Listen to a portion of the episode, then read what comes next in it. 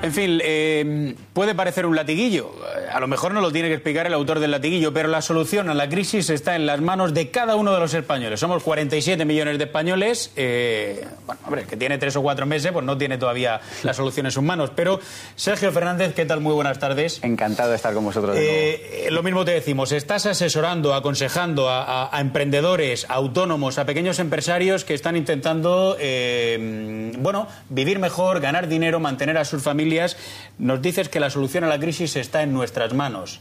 ¿Cómo? ¿Cuál es el cambio de mentalidad que tenemos que hacer los españoles si tenemos que hacerlo? Mira, fíjate que vivimos en un país en el que tradicionalmente lo que quería cualquier papá, cualquier mamá para su hijo era que fuera eh, funcionario o que tuviera un trabajo por cuenta propia. De hecho, la mayor desgracia que, que, podía suceder en una familia era que llegaras y dijeras, papá, mamá, voy a hacerme emprendedor.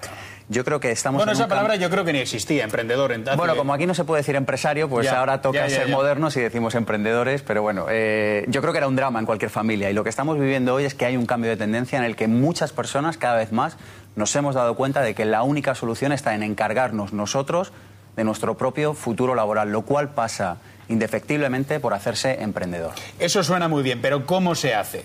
Emprendedor. ¿Cómo uno se hace emprendedor? ¿Ayudan los poderes públicos? ¿Ayuda un ayuntamiento? ¿Ayuda eh, un gobierno regional?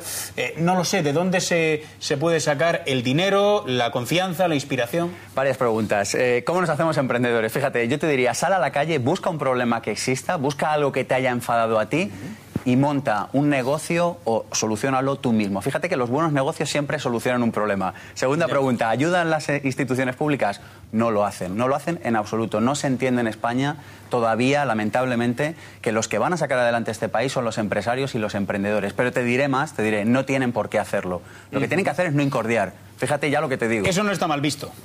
Sí, porque realmente, Sergio, cuando tienes en la mente eh, ser empresario, emprendedor, montar un negocio, pues da mucho miedo no conocer el sector y sobre todo la burocracia, todos esos trámites que hay que hacer que no tienes ni idea en dónde te estás metiendo, ¿no? Mira, yo siempre digo, si te vas a hacer emprendedor sabes que vas a pasar por un vía crucis de burocracia, de papeles, pero lo importante no está ahí. Lo que echa atrás a los emprendedores, lo que hace que el 85%, y ya es lamentable decir esta cifra de los negocios que arrancan en cinco años hayan dejado de funcionar, no son los papeles, es que no sabemos ser emprendedores. Me explico, tú montas una editorial, montas una tienda de mesas, de sillas y sabes mucho de libros, de mesas o de sillas, pero no sabes cómo ser emprendedor. Y eso es al final lo que te echa atrás, no el hecho de que no conozcas la burocracia o de que no sepas cuál es el papel que hay que entregar, porque en la práctica todos al final lo delegamos en un gestor, en un abogado o en un asesor. ¿Y eso al final del día que es no creer en ti mismo? Eso al final del día es que te tienes que convertir en otra persona. Tú fíjate que venimos con una mentalidad predominantemente eh, cómoda, es decir, nos incomoda profundamente vender, nos incomoda profundamente salir a la calle, nos incomoda convertirnos en otra persona y al final lo que tenemos que hacer si queremos sacar un negocio ser la mejor versión de nosotros mismos. Claro. Eh, yo montaría mañana mismo, mañana por la mañana, cuando tú dices, ¿qué necesidad hay en el mercado? Eh, detéctala, abórdala. Yo montaría una, compañera, una, compañía de, aviones, una aerolínea. ¿Por qué?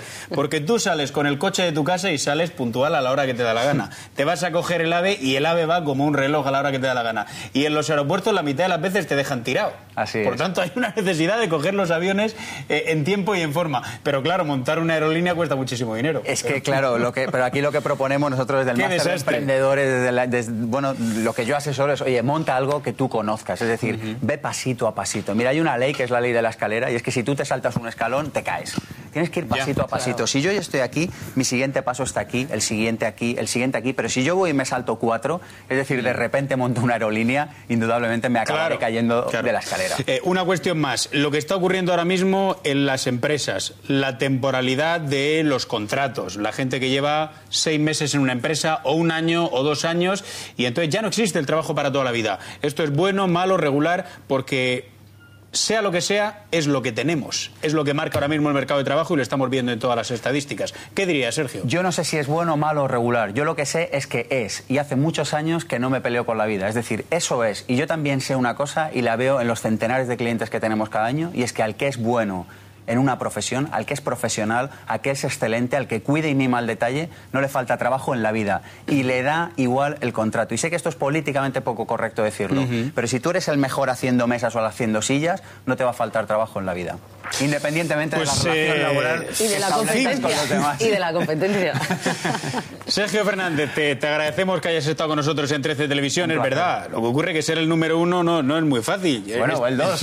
o el dos. El dos. Este fin de semana eh, yo he estado con el que hace, el agricultor que hace los mejores melones de España. Qué rico. Los melones etiqueta de oro, pues claro, no los vende en España, los vende desde España, coges el mapa y te vas hasta Rusia y es el número uno. Y los lleva desde Murcia hasta, hasta toda Europa, impresionante. Ya que le va bien. Pero no, bueno, un poco más que bien. Un poco más. Sergio, gracias y buenas tardes. Un placer. Gracias. En fin, nos vamos a ir al, eh, nos vamos al Vaticano.